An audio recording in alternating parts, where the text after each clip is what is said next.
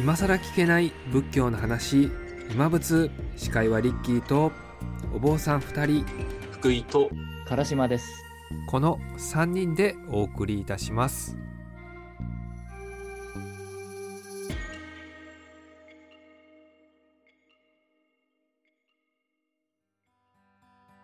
今回はですね8月に近づいてくると必ずイベントがあってですねお盆ということがあると思うんですけれどもお盆の時期はとても、まあ、お寺さんお坊さんがですね忙しくされている時期だなというふうに感じているんですけれども実際にお二方のお坊さんがいらっしゃいますので実際にお盆の時あのどんなことを毎年されてますか？ですとか忙しさについてですとかそういったご苦労の話などをですね今回お聞きできればなというふうに思っております。では本日も唐島さん福井さんお願いいたします。はいお願いします。はい。では唐島さんからお伺いしてもよろしいですか？お盆ですね。はい。えーっと、そうですね。大分にね、私今いるんですけど、普段。そっちの方は檀家さんはいないので、特にお盆っていうのは、うち自身が忙しくないんですけど、ただ知り合いのお寺さんが手伝いに来てほしいと。あそのしかもその前が忙しいというか、あの準備ですね。それで、まあ夏休みにも入ってますから、その時は。それでよく手伝いに行くってことはあります。うんはいこのお手伝いっていうのはいつも毎年頼まれたりする感じなんですか？そうですね。毎年頼まれます。お手伝いっていうのは同じ宗派のその真言宗の形なんですかね？あそうですね。準備が忙しいね大変だってお話でしたけれどもその準備って言ってもなかなかね、あの視聴者さんはあのわからないと思うのでどうどうですかね？どんな準備があるんでしょうか？えっと、準備というと、えっと、境内が広いので、えっと、お盆の時ってそこは境内のいろんな仏さんとか、あとお堂に、あの、お供え物を全部やるんですよ。ハスの葉に、中に、えっと、ナスビとか、あとそうめん、あとほおずきとかをくるんで、それを全部各所にお供えしていくと。で、その準備だったり、あと、まあ夏休みにも入ってますから、まあ御朱印だったりとか、お客さんの対応とか、あとご祈願とか、ご供養とかっていうのも急に入ったりするので、まあそれが忙しいですかね。お寺さんによっては、お盆はもう8月入ったら2週間ぐらいに分けて、あの、ま、毎日お勤め行くんですけど、私が行ってるそこのお寺は8月14日ですね。えーその1日でもう一気に参ります。手分けして。分けして7、8人でお坊さんお参りして。朝からば朝から晩までお参りという形ですかねそうですね。7時半ぐらいから、まあ大体3時とか4時ぐらいまでうんずっとお参りしてます。はい。大変ですよね暑いのに今朝起きてみたいなイメージでよろしいですか？そうですね。結構もう暑い暑いんですけど、ただもう途中からもうそれすらなんかなくなっていくというか、うんもうなんかおお参り三昧なんで、もうそそれに集集中できるみたいな。はい。ではあの福井さんの方にも聞いてみましょう。いかがですか？そうですね。あのお盆は今唐島さん言ったようにこ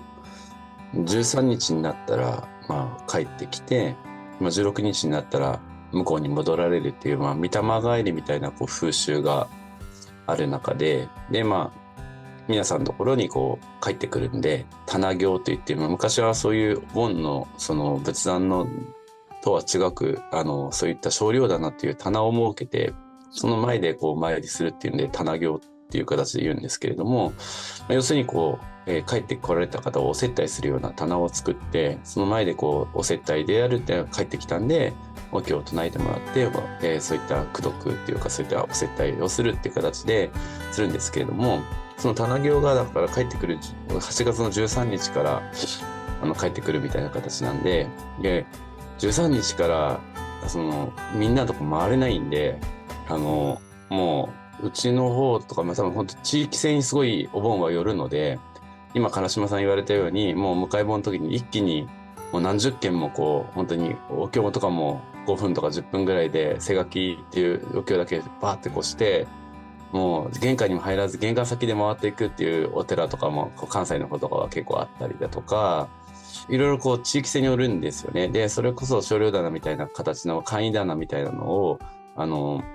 設けてる地域もあって、もうそこで言うともう本当こう、線香つけながらもうお参りしていくぐらいな形で、で、次の家、次の家って1日25件とか30件とか回っていくような、あの、感じで移動する時間もあるので、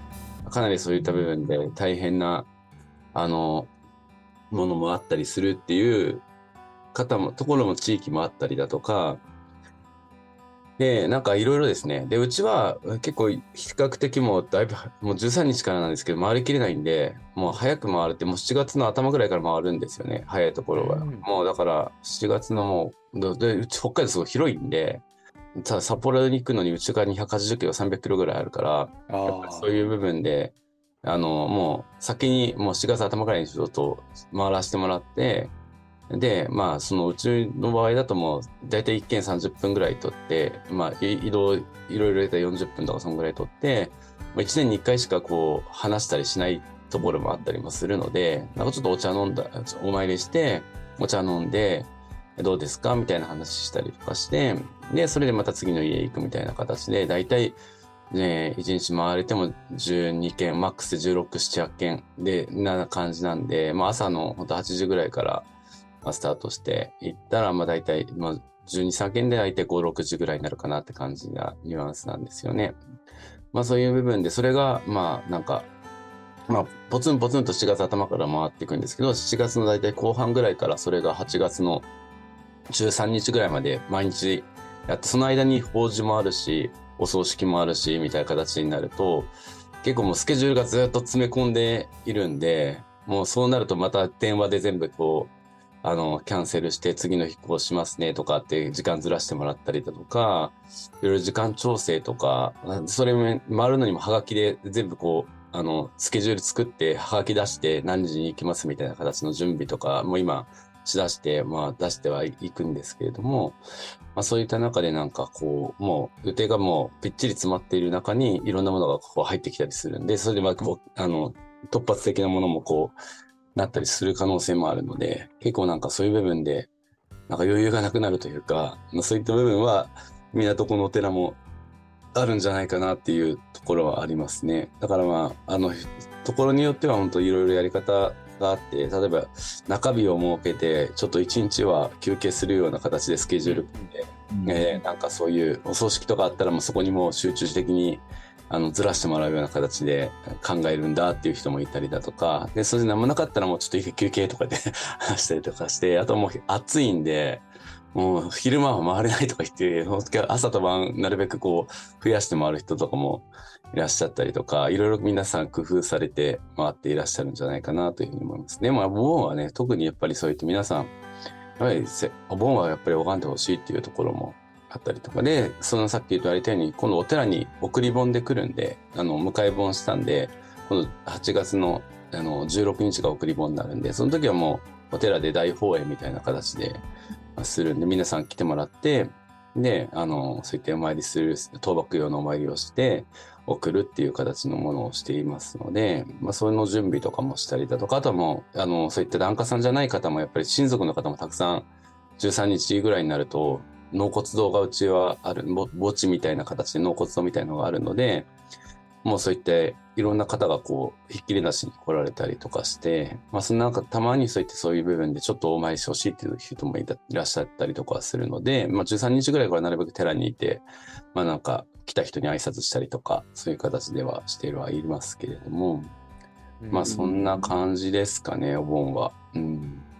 ありがとうございます。なんかその素人ながらにですね、2つぐらいちょっと聞きたいなって思うことがあってですね、やはりずっとお経を上げられているので、なんか声のケア、喉のケアとかっていうのはなんか意識されたりとか、例えば後半も声出なくなっちゃうとか、なんか個々にその事情をお聞きしたいのと、やはりあの、お宅にお伺いすると、なんかいろんなあの、お飲み物ですとかお菓子とか、そういったものを多分いただくとは思うんですけれども、やはりね、あの、緻密なスケジュールだと出されたお茶とかをずっと飲んでるとやっぱりちょっとタプタプになっちゃうみたいなお話とかもちょっと聞いたことがあるので、あの、こういうの出してもらうと結構ありがたい。別にあのお願いするわけではないんですけど、なんかこういうのあったらいいなみたいなものをもしお聞きしたら、あの、もしかし、聞いてく、もしかしてですね、もう聞いてくれてる人がちょっと気を使ってですね、あの、お坊さんに何か出してくれるかなと思うので、ちょっとその2つをですね、聞いていきたいと思います。では、唐島さん、あの、声の方、どうですかね？お経をずっと唱えていると大変だとか、いや、私大丈夫だよ、そういうお話あればお聞かせください。はいえっ、と、そうですね。ずっと唱え続けるんで、ただ、声自体は私は、なんか、きつくなるってことはないですかね。まあ、多分一日に集中してるので、これがまあ、多分1週間とか2週間とか、福井さんと声のように、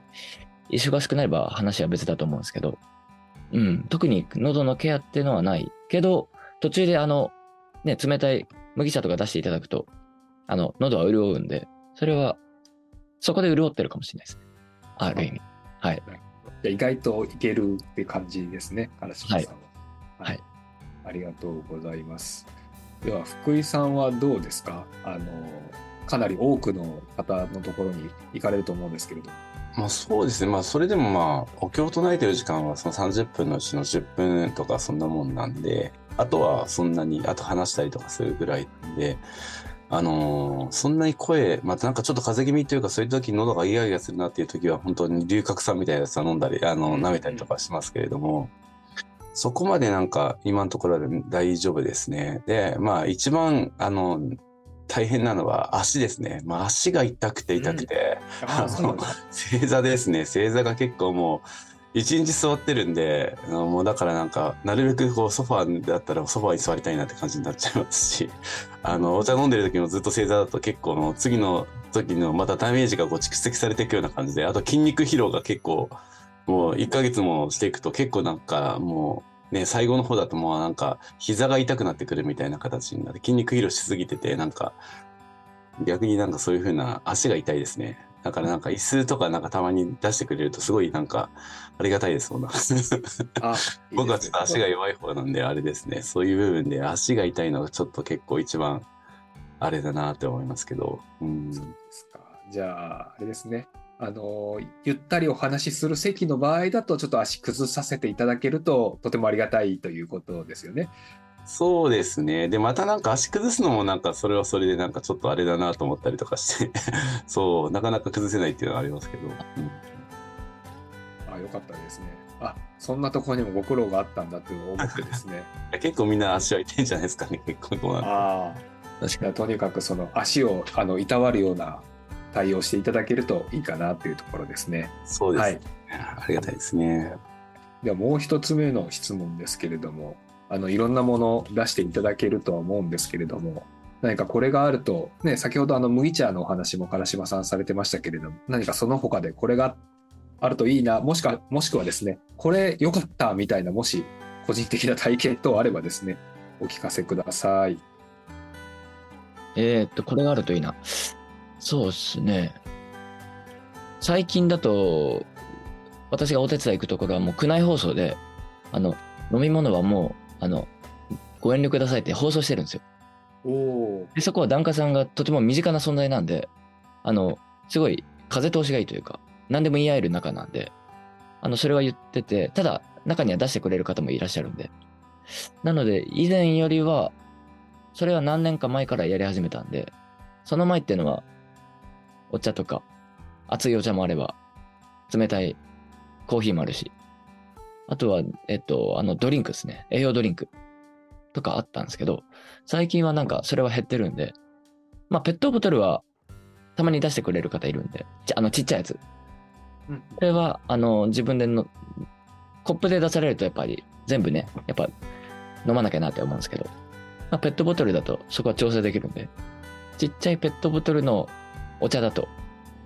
私は嬉しいですかね。はい。はい、ありがとうございます。そうですよね。あの、持って帰ってくださいぐらいの、ね、はいあの感じで軽く言っていただけると、後でね、ご自身のタイミングでも飲めるので、いいかなと思いましたね。はい、はいありがとうございます。では、福井さん、いかがでしょうか？そうですね。私は基本的にまあお茶は飲んでいくんで、あの、特になんか、あれですね、本当タポタポじゃないですけど、まあそういうトイレとか行ったりとかはしたりとかして、ただお菓子がやっぱり食べられないというか、やっぱそのでも、なかなか向こうからしてみたらお茶だけ出して彩りがないのもやっぱり寂しいみたいな形のところもあったりはすると思うんで、あの、でも出されたら食べなきゃなんないみたいな形のなんかちょっとあの悪いんじゃないかみたいな形のものがあったりとかして、でもこの年になってくるともう食べられないし、なんか難しいなって持って帰ったりもするったりもいいですみたいな形で言ったりはするんですけれども、まあちょっと今太り気味なんでみたいなちょっと断って、断ったりとか、なんか嫌まり断ったりとかっていうのは、やったりはしますけれども、でもなんかその辺がもったいなさとかいう部分で、向こうからしてみればやっぱりそうちょっとせっかくだからっていうところもあったりもするので、その辺の難しさもあるんじゃないかなって思いますね。皆さんはその辺はちょっと困ったり、困ったりって嬉しい半分、困り半分みたいな形のところが、特になんかすごくあの丁寧でもうめっちゃこう平均みたいな形で出された時にせっかく買ってきてこれなんか食べないといやでもこれは食べられないなとか思ったりとかかそういう時は結構あの、うんなまあ、悩んだりしますね。なんかその和菓子とかだったらちょっと持ってきますねみたいな形で包んでポッとあれしますけれどもケーキって持って帰れないししかも暑いから悪くなっちゃうしみたいな形になったらいやどうしようみたいな形で食べるかみたいな形でこう、うん、あの食べたりするような感じはありますけれども。なんかその辺はちょっと、本当あの、難しさありますね。気遣い、気遣いですね。うん。もうお持ち帰りができるっていうのがまず一点あのありがたいかなっていうふうに感じたものそうですね。選択肢がある、うん、ありがたいかもしれないです、はい、そうですね。なあそういう形でまあその場限りですぐ食べなきゃいけないものはやはりタイミングによってはちょっとご負担になってしまうかなって方もいらっしゃるかなと思って、ね。うん、はい。本当に、えー、ありがたいんでいただきますっていう時もあるし、うん、それは。でまたね、すごく優しいんですよね、皆さんね、やっぱりそういう部分で。いや、一回こう食べると、もう次もまた必ず行った時も用意してくれたりするから、それはそれでなんかすごい負担になっちゃうんじゃないかなみたいな形で、なんかお互いに思ったりとかする時もあったりして、そうですね。でも、本当ありがたいかな。ありがたいですね。うん、まあ、あとはそうですね。そういう部分では、あの、まあ、野菜とか、本当にね、皆さん家庭菜園とかされて、野菜とかなんか持ってってとかいうふうに形じゃ、やっぱりなんかそういうのは嬉しいですね。うん、あいいですね。したなんか私の個人的なあのお盆の思い出みたいな話をすると、うん、なんかいつもなんか四角いですねあのあの透明な何でしたっけ？あの薬を包むえっ、ともうオブラート。オブラートですか？オブラートみたいのに包まれた四角いゼリーみたいのがですね昔よく僕のところに出ててですねなんか食いな食いなって言って私は子供の時言われてですねおおなんかまたこれあるよみたいな感じでですね失礼なんですけれどもなかなか僕は口に合わなくてですね、うん、なんか寒天のなんかね四角いフルーツの味がついてるやつだと思うんですけど結構ね子供ながらになんかすごいお腹にたまるしなんか思ったほどなんかフルーツの匂いするけどみんな砂糖の味するなみたいな感じで思っていてですね、なんか幻想な多分当時しながらですねあの食べてたような記憶を思い出してですね。やはりあのお坊さん以外もですね多分そこに参加するお子さんたちもですね、うん、あのやっぱ食べろって言われても意外とねお好きなお菓子がないとうん、ちょっといやって言ってでもやっぱ親戚のねおじちゃんおばちゃんなんかは食べろ食べろっていうふうに多分言う言うような気がするので なんかそういったところでなんか不思議とですね、あのー、記憶に残るお盆になったりだとかコミュニケーションが生まれたりだとかそういったものを全部ひっくるめてですねやはり人が集まるという部分であのお盆というのはとてもいいなというふうに今回思いました。はい、ということで、今回はですね、あのお坊さんのお二方に、えー、お盆についてのお話伺いましたけれども、まだですね、あの次回の、えー、今仏の実際のイベントの方でもですね、あのお盆については触れていきたいと思いますので、もしよければですね、そちらの方もご参加いただければなというふうに思います。ということで、今回のお盆の会につきましてはですね、これにて終了とさせていただきます。本日も皆さんありがとうございました。ありがとうございました。ありがとうございました。本日の今仏はここまで。このエアデララジオ今仏は毎月一度開催しております。今更聞けない仏教の話というイベントの中で参加した皆さんからいただいた質問をベースに内容を構成しております。エアデラでは毎月様々なイベントを開催しております。もしよろしければエアデラホームページ内のイベント一覧をご参照ください本日もお聴きいただきましてありがとうございました。